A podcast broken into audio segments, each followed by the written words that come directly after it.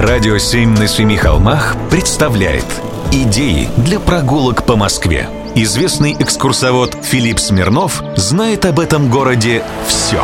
Прогулки со Смирновым. Здравствуйте, с вами Смирнов Филипп. Сегодня у меня для вас есть секретный маршрут. Экскурсия в тайный бункер, который открыт к посещению. Вообще в столице таких скрытых сооружений полно, но более всего известны три – Например, напротив общевойсковой академии имени Фрунзе на Девичьем поле есть фонтан, а рядом с ним дверца. Так вот эта дверца – вход в крупнейший бункер, а решетки в фонтане – выходные отверстия вентиляционных шахт. Только представьте, на боку лежит небоскреб в 30 этажей. И все это под землей.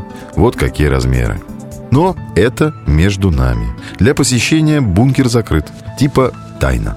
А на улице Волынская в Москве до сих пор стоит объект, известный как ближняя дача Сталина. Естественно, дача непростая. У нее под землей тоже бункер. Причем к нему ведет 12-километровая дорога прямо из Кремля. Но об этом я вам тоже не говорил, потому что объект этот до сих пор охраняется, а экскурсии туда заказаны. Хотя говорят, что в свое время там гостил даже Уинстон Черчилль. Как понимаете, объекты эти все не особо туристические. Но попасть в один из таких бункеров все же можно. Вот адрес. Измайлова, улица Советская, что симптоматично, дом 80. По этому адресу стоит бункер, который притворяется филиалом Музея Вооруженных Сил. Когда-то это были трибуны стадиона, до такого огромного, что лужники и «Зенит» позавидовали бы, а бакланы устали бы его клевать. И этот стадион служил прикрытием для объекта гражданской обороны, то есть бункера – тот соединен с Мясницкой улицей 17-километровой подземной дорогой.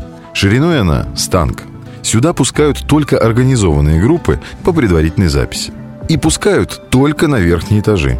На этой верхушке тайного айсберга показывают разную музейную всячину. Военную форму, телефоны вертушки, карты сражений, красные ковры и дубовые панели. Меня же удивила здесь настольная игра. Четверные шахматы. Это когда пара на пару играют со всех четырех сторон доски. Даже не могу себе представить, кто мог бы увлекаться этой игрой 18 века, сидя под землей.